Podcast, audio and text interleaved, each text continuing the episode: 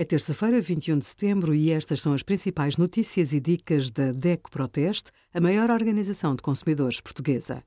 Hoje, em DECO.proteste.pt, sugerimos as normas de segurança para reduzir o risco de contágio de Covid-19 neste regresso às aulas, como gerir os 15 GB de armazenamento gratuito do Google Fotos e as escolhas acertadas do nosso teste a 220 telemóveis.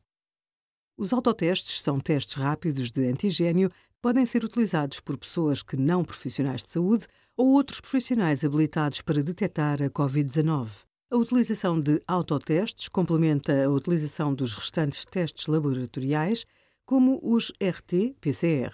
Os testes rápidos de antigênio estão indicados, por exemplo, para pessoas com sintomas durante os primeiros cinco dias, pessoas assintomáticas que tiveram ou mantêm contacto de alto e baixo risco com algum caso confirmado de Covid-19 surtos em escolas, lares e outras instituições, sob coordenação das equipas de saúde pública. Obrigada por acompanhar a DEC Proteste a contribuir para consumidores mais informados, participativos e exigentes. Visite o nosso site em deco.proteste.pt.